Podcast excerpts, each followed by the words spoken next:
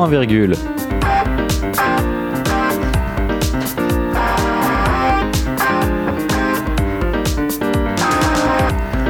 Bonjour à tous, il est 9h27 et nous sommes en direct sur Delta FM et sur YouTube Yes. pour une nouvelle émission de Point Virgule et toujours avec des invités exceptionnels.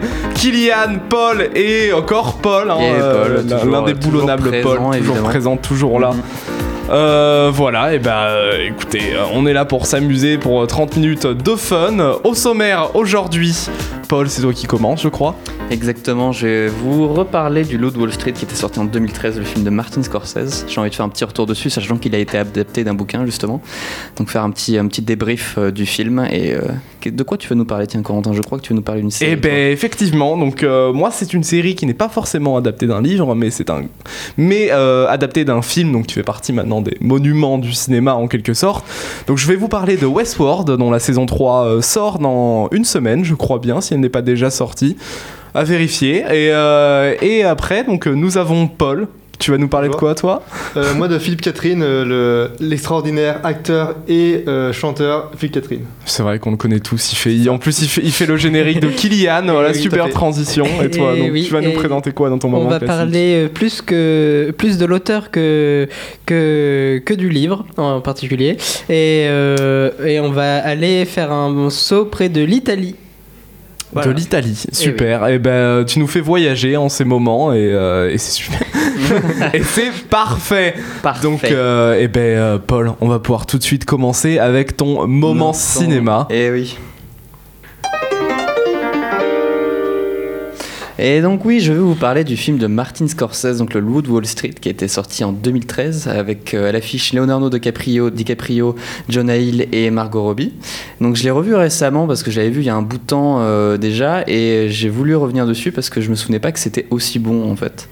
Enfin très très extravagant, comme le personnage qui interprète qui est donc Jordan Belfort, qui enfin le personnage que joue Leonardo DiCaprio et Jordan Belfort, c'est un c'est un comment dire, un trader, enfin plutôt un courtier qui a très bien réussi en, arnaquant ses clients et qui va montrer à quel point il, il s'était, euh, il avait une certaine complaisance pour euh, l'extravagance et, euh, et les prostituées et la drogue, tout ça, et comment il est arrivé au sommet et comment et après il est redescendu au fur et à mesure euh, dans ses écueils et comment il a fini en prison finalement.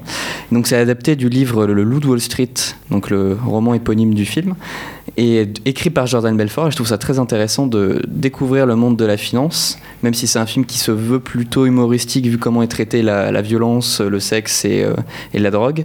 Mais il y a quand même un fond sur qu'est-ce qui peut se passer dans, euh, dans la bourse américaine. Quand même un homme qui est arrivé, euh, qui est quasiment parti de rien et qui s'est fait plusieurs centaines de millions de dollars, enfin plusieurs centaines je sais pas, mais plusieurs millions de dollars ça c'est sûr. Et je trouve ça très intéressant de voir son évolution, mais aussi de voir la réalisation de Martin Scorsese qui fait un film un petit peu, un petit peu bilan de toute sa carrière en prenant son acteur favori qui est donc, enfin l'un de ses acteurs favoris qui est donc Leonardo DiCaprio. Je trouve ça très très très bon de faire un film bilan avec ses acteurs principaux sur un thème aussi euh, aussi aussi fun qui arrive à garder une certaine légèreté alors que certains de ses films genre euh, Les Affranchis étaient un petit peu plus sérieux là on part sur un ton un peu plus décalé qui permet d'aborder facilement ce sujet et, j'aime beaucoup voilà Et ouais, mais effectivement, je suis tout à fait d'accord avec toi. En plus, on est sur un grand film euh, du cinéma américain. C'est pareil, j'avais passé un super moment quand je l'ai vu, même si je me souviens, je l'ai, je l'ai pas regardé en une fois. J'ai dû m'y prendre plusieurs fois, mais. euh, je trouve que le, le film passe comme une lettre à la poste Com- comparé à The Irishman je Oui. trouve que c'est The Irishman, oui. je le trouve extrêmement long alors que euh, de Wall Street ça aurait duré, ça aurait duré une heure de plus franchement euh, tranquille le, le rythme est parfaitement géré tu l'as vu Kylian toi du coup euh Non, je l'ai pas vu, mais je. je te le passerai ça. sur une petite clé USB euh, ça fait- totalement ça fait légalement tout de suite du piratage en studio. Super pour Absolument pas. Non, euh, mais euh, oui, j'ai prévu de le regarder et c'est vrai que bah, de, de ce que j'en ai vu, j'ai vraiment l'impression que c'est un film un peu plus coloré que, Mm. que les autres films que Martin Scorsese peut faire. euh, ça, ça contraste avec Les Affranchis, comme tu as dit, ou The Irishman qui est totalement sombre et puis euh, très long euh, dans la manière de, faire les choses. Après, c'est vrai que dans le film, il y a peut-être un tout petit peu un manque de moralité par rapport au personnage de Jordan Belfort, parce qu'il nous montre euh, la moitié, quasiment la moitié du film, c'est oui de la débauche euh, parce qu'il a beaucoup d'argent. Bon, après, sur le principe, c'est extrêmement drôle à voir. Enfin, la plupart du temps, c'est drôle à voir parce qu'il résume comment était sa vie à l'époque. Il prenait un milliard de drogues, il avait tout testé, et euh, il était complètement dépendant, euh, il était accro au sexe, tout ça. Bon, c'est traité de façon plutôt humoristique, mais je pense peut-être que ça pourrait, à part sur la fin du film, avoir un peu plus de moralité. Il aurait peut-être manqué un personnage qui essaye de le remettre un petit peu à sa place de temps en temps, même si c'est pas l'histoire. Je pense que c'était quand même très librement adapté. Je pense qu'il y avait moyen de rajouter un personnage. Je crois que son père joue plus ou moins ce rôle-là, mais euh, je comprends en même temps le fait de vouloir laisser au spectateur le choix de juger ce personnage, enfin juger ce qu'il a fait, euh, sur si c'est bien ou, ou non. Enfin, euh, la débauche à ce point-là, c'est quand même, c'est- quand même discutablement, euh, discutablement C'est quand même discutable. Tout court. discutable. Tout Ouais, c'était juste discutable. Ouais. Mais euh, en tout cas, c'est très drôle à voir. Je vous invite à le regarder et à le re-regarder si c'est pas le cas et de, de faire une petite analyse. Je pense qu'il y a des gens bien plus compétents que moi qui en ont fait. Il doit y avoir beaucoup de sous-textes très cool. Mm. Mais tu es déjà le plus compétent d'entre nous, Paul, pour Ah parler là là. de ce film.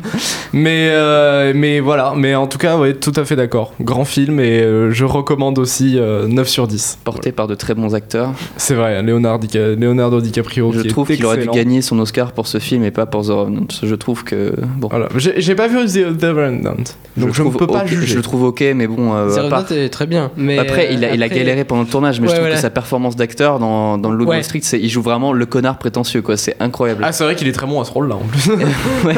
Mais au début, il est un peu plus ingénu, puis au fur et à mesure, il devient de plus en plus con, puis à la fin, il pète un plomb bah, et parce qu'il n'y a plus rien qui va dans sa vie. Quoi. Donc je trouve ça très bon, enfin tout en nuance, surtout pour la fin. Donc euh, ouais, je vous invite à revoir et on va passer à toi, Corentin, si je ne m'abuse. Ben oui, ben merci beaucoup Paul donc pour ce film et euh, maintenant euh, je vais vous parler donc euh, de la série Westworld euh, tout de suite après une petite virgule. Donc euh, Westworld, si vous ne connaissez pas, euh, se passe dans un euh, dans un futur en quelque sorte où euh, les plus riches d'entre nous, donc de la population, vont se retrouver dans un parc de loisirs euh, pour euh, satisfaire en fait euh, le- leurs besoins, leur envie de vacances. Alors que nous, nous allons à la plage, nous allons à la montagne, eux vont pouvoir aller dans ce parc d'attractions du futur en quelque sorte, où ils vont se retrouver avec, avec des personnages joués par des hôtes qui sont des androïdes en fait, des personnes créées de toutes pièces par la société donc Westworld pour les pour divertir les visiteurs. Donc là où dans la première saison en fait on va suivre donc les aventures euh, des humains donc qui vont arriver dans le parc euh, et pouvoir jouer le jeu du parc en fait euh, avec les hôtes. On va aussi apprendre plus sur la psychologie des hôtes en fait. Et la force de cette série, c'est que tout en fait est dans le je- de- dans le dans le brouillage. Je, je ne sais pas comment le dire autrement. Dans le non-dit. Voilà, dans le, non-dit, dans le non-dit en fait. Parce qu'on arrive dans la première saison, on va suivre un peu comme The Witcher, comme on l'avait expliqué dans, dans Ça l'excellent reste, quand même, ça reste quand même nettement mieux géré Voilà, et ça, beaucoup ça reste, plus ça impactant, mais nettement bon. mieux- ça reste nettement mieux géré, mais un peu comme on l'avait expliqué dans The Witcher, hein, dans un autre point virgule, voilà, histoire, euh, histoire de faire, de faire augmenter le watch time des autres contenus, pas alors Ça. faut y penser. Euh, et donc, donc un peu comme dans The Witcher, on va retrouver euh, une timeline un peu brouillée. On va suivre plusieurs aventures. Euh, donc d'abord euh, de deux personnes, hein, euh, je ne me souviens même plus de son nom d'ailleurs, je, me donc plus non plus. un, une- une- donc un personnage avec, accompagné de son beau-frère en fait qui vont arriver dans le parc euh, pour faire des vacances pour, pour leurs vacances euh, voilà de, de riches en quelque sorte après on va également suivre la timeline de, De Dorothy. de, de- de Dorothy c'est ça donc qui, est, qui elle est une, est une hôte donc on va la voir en fait euh, vivre sa vie et être rebootée au fur et à mesure euh, après ces morts, euh, ces morts longues et, et douloureuses, euh, voilà. Et après, on va également suivre derrière la timeline de l'homme en noir, qui lui est un, qui, lui en fait est un. au début, on le voit comme un méchant. Vraiment, il a le, parfait profil du méchant et il joue très bien ce rôle. On est happé là-dedans et, euh, après, dans les, dans les saisons qui suivent, on va arriver dans. euh, on va découvrir plus sur ce personnage en fait. Développer des émotions pour lui et, euh, et vraiment. Même, euh, même je trouve vraiment exceptionnel, c'est donc, bah, déjà l'écriture, c'est un- c'est le frère de Christopher Nolan qui a, ré- qui a écrit euh, le scénario de la, sé- la- la- de la première saison. En tout cas, je dirais pas, je me prononcerai pas pour la deuxième, mais la première saison, c'est sûr. Et euh, il y a tout un, tout un jeu qui est sur, sur les timelines. Et vu qu'on joue avec des androïdes qui sont immortels, en fait, on, on a un doute sur quand sur quand est-ce que ça euh, quand est-ce que ça a commencé. Du coup ça permet de garder vraiment une une, euh, une timeline floue tout en restant cohérente parce qu'à la fin il y a beaucoup d'intrigues qui vont se qui vont se qui vont se, qui vont se compléter notamment celle de l'homme en noir qui va trouver un écho dans une autre intrigue de la première saison. Et euh, Mm. enfin c'est euh, on va dire un petit twist qui, qui apporte euh, vraiment une saveur. Ah, mais cette, cette première saison est vraiment pleine de twists. Et c'est ça que je trouve super. Parce qu'ils ont eu la. je, sais, mais, à ce point-là, c'est du génie carrément, je trouve, de, de voir comment la saison va se finir et euh, avec cette envie qu'on a en fait d'attaquer la saison 2. Et aussi, la deuxième force de cette série, c'est que là où dans la saison 1, on va vraiment être plongé dans un univers western, qui est le thème du parc, on va être à fond là-dedans. La saison 2 va un peu plus euh, nous transporter dans un autre univers. Déjà, on va être plus présent dans le, euh, bah, dans, dans le QG de la société en quelque sorte, où beaucoup de l'action va se passer là. Donc on retourne dans un univers moderne. On va également aussi avoir euh, deux épisodes dans un univers euh, plus du... C'était le Japon, je crois. Oh, ouais très vite fait ouais, Très, vite fait, mais voilà, ça, ça fait voyager, ça fait découvrir en fait toute la possibilité que donne ce parc. Et, euh, et donc voilà, je recommande cette série parce qu'en plus, elle, c'est une série qui fait extrêmement réfléchir aussi sur la place de ses hôtes. Est-ce qu'un robot peut-il être humain ou peut-il avoir des émotions ou ce n'est qu'une machine programmée en fait pour en avoir Après, ça utilise pas mal des thématiques de Cadix sur, sur ça. Sur- Mmh, oui, oui, tout à fait. Cadix, évidemment. Mais euh, je trouve ça vraiment pertinent. Après, il y a peut-être un petit peu l'effet euh, sur la fin, il y a genre twist sur twist sur twist. Je pense que c'est quelque chose qui est voulu, mais il y a un moment, petit moment où ça fait too much. Mais euh, franchement, la première saison est impeccable. Deuxième, j'ai trouvé le rythme un peu moins pertinent vu que euh, il se passe un tout petit peu moins de choses, mais je trouve la- l'approche de la troisième saison qui va donc plus ou moins se passer dans, dans la ville, dans le monde extérieur au parc d'attractions, qui donne franchement envie. Enfin, euh, le- l'espèce d'univers euh, futuriste slash Ah, un tout à fait peu d'accord, dystopique, qui, euh, qui donne très très très très envie avec Aaron Paul, celui qui jouait Jesse dans Breaking Bad. Ouais. Et ça fait content de le revoir dans une série euh, gros budget, c'est cool. Et j'ai hâte de voir ce que ça donne. Mais après, là, tu vois, je, je suis, autant je suis super d'accord avec toi pour la première saison, mais je partage vraiment pas ton avis sur la deuxième saison, parce que oui, elle a un rythme moins soutenu que la première, mais la première, on enchaînait twist sur twist, donc forcément, on peut pas avoir une deuxième saison euh, du même niveau, je pense. Et autant la deuxième, elle est plus calme, mais je trouve qu'on arrive à avoir une histoire, euh, enfin une grande timeline et qui est vraiment plus brodée sur le niveau psychologique, sur des, personnages, sur le niveau euh, bah, leur vie, leur histoire en fait, et voilà l'histoire même de la société de, Westworld, donc euh, qui est derrière Delos. Toute cette histoire va vraiment être plus travaillée et ça va nous donner un monde vraiment énorme dans cette, dans cette seconde saison qu'on n'avait pas dans la première. Donc autant euh, elle a ses faiblesses cette seconde saison, mais elle a aussi énormément de force et je pense que c'est surtout ça qu'on doit retenir. Ouais. Et ben je pense qu'on va passer aux autres sujets parce que là on a déjà pas mal monopolisé. ouais, c'est vrai qu'on c'est parle vrai beaucoup. parle intéressant, beaucoup. donc il n'y a pas, Eh ben, pas de écoutez, est-ce qu'on passerait pas à l'instant Ah, non, non, mais, euh, de l'instant musique, ouais, c'est ça. l'instant musique, ouais. Donc euh, je pense que vous connaissez tous le magnifique Philippe Catherine, Bien sûr. présent au évidemment. le 8 février dernier en concert. Concert événement, très important. Euh, donc tout d'abord, il faut savoir qu'il est né en 1968 à Thouars, dans les Deux-Sèvres.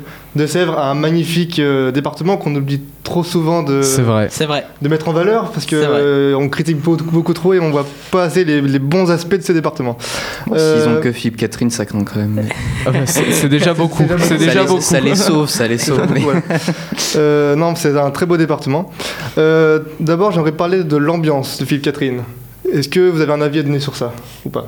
Ah ben moi déjà Philippe Oui. Catherine ça, ça me happe. C'est vraiment euh, quand on écoute ses chansons on arrive dans un univers en fait qui est vraiment à lui. Et euh, wow, j'ai l'impression d'être euh, juré à The Voice. Ouais. non, non, non, il a son univers et c'est pour ça que je le veux dans mon équipe. Non mais vraiment on arrive même même le concert j'étais là avec ça. toi pour le Ouais, voir. On arrive dans son univers. C'est vraiment sa scène, ça lui appartient et euh, il mais c'est il stoppe le temps. C'est c'est fou. Il a- transforme le ouais, non, voilà c'est ouais, ça. effectivement. Ouais, donc, c'est- euh, donc vraiment, et puis ces chansons, en fait, ch- chaque chanson a, euh, je sais pas, un style spécifique, je dirais, mais toujours inédit en fait. Euh, D'ailleurs, on peut écouter une musique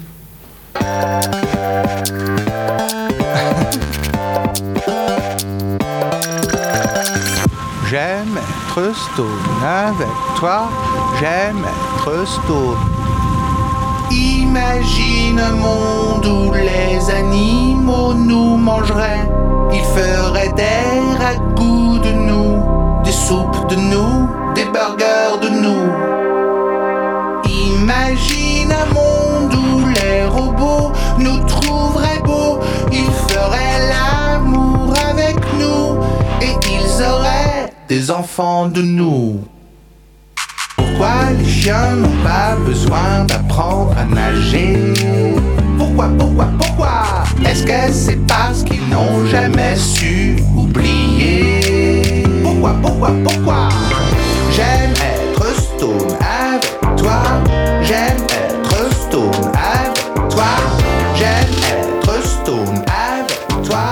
Je pense que c'est le titre le plus connu de son album, son dernier album.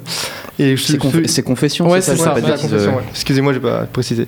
Donc euh, vraiment moi d'habitude je suis pas vraiment en concert, Euh, j'en fais très rarement, mais celui-ci, je me- enfin quand je me suis, quand j'ai pris la place, je, je me suis dit bah en finale euh, est-ce que je vais aimer ou pas? Et vraiment je ne regrette pas, et j'en ferai volontiers un autre en plus.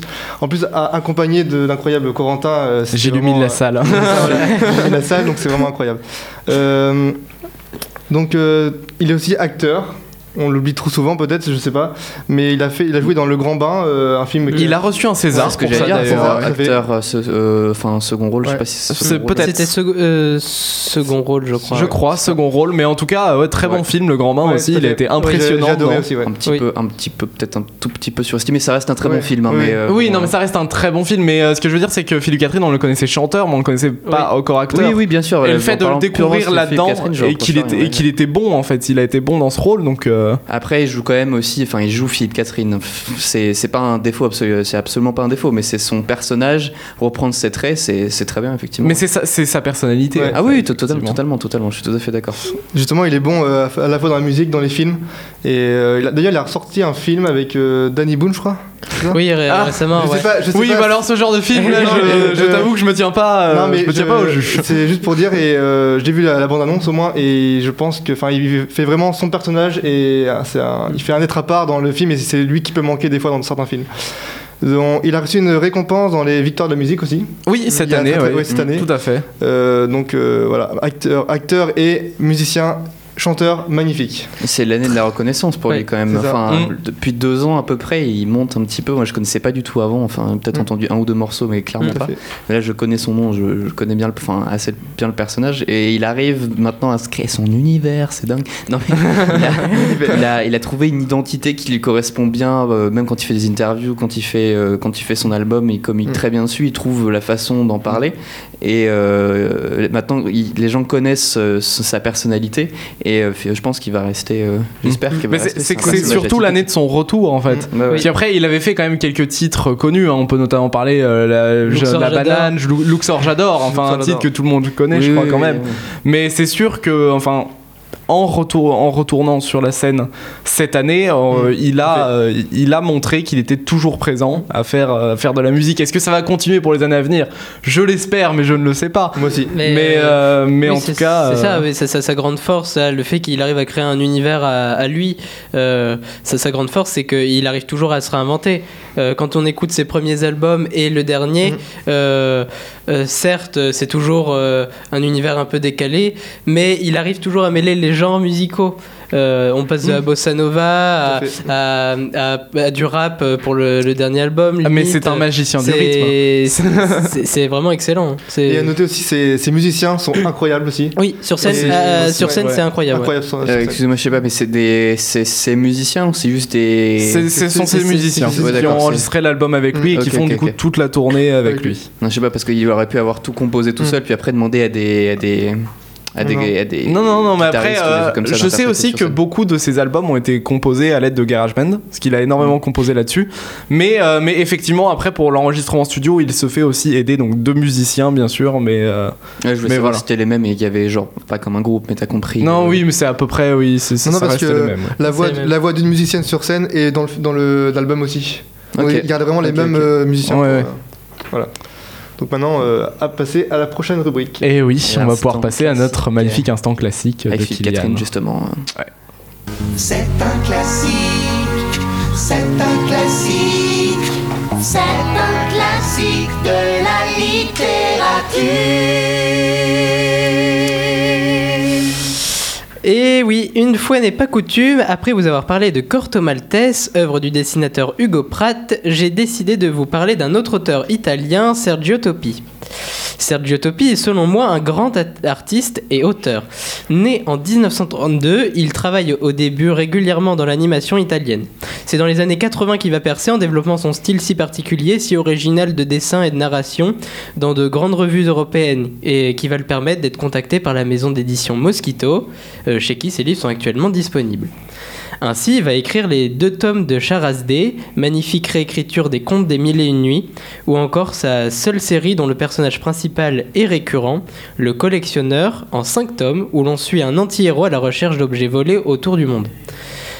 Topi, c'est aussi et surtout des recueils de nouvelles dessinées, qui nous font voyager à travers le monde et ses cultures différentes. L'album Krull, par exemple, euh, nous livre des contes gothiques. Un dieu mineur euh, se réfère au mythe de l'Arctique, ou encore euh, Blues nous plonge en Nouvelle-Orléans entre vaudouisme et musique. Pour avoir lu plusieurs de ces nouvelles, je peux témoigner du fait qu'elles sont toujours surprenantes. Très bien scénarisé, la chute est toujours étonnante et porteuse d'une morale. L'originalité du scénario est bien entendu portée avec virtuose par ses traits, ayant comme rendu des dessins complexes mais une beauté incomparable. Le succès critique fut tel qu'en 2008, une grande exposition est organisée en son honneur à l'occasion du Festival international de la BD d'Angoulême. En somme, je vous invite à découvrir son œuvre, si ce n'est déjà fait, en vous souhaitant un bon voyage dans l'univers de Sergio Topi. Eh bien, merci Ça donne envie, Kylian ça donne Waouh. envie. pour, pour ta superbe chronique. Voilà, toujours un très bon moment classique. Ça. Et merci à vous tous d'avoir été présents donc aujourd'hui pour cette émission. Merci toujours donc à, à vous qui nous écoutez. À toi aussi, à toi. Oh, merci. Et donc nous nous retrouverons euh, pour une prochaine émission. euh, N'hésitez pas à aller sur notre site turfuleséditions.com aussi. Voilà. voilà, toujours Paul, Paul qui fait l'instant promo.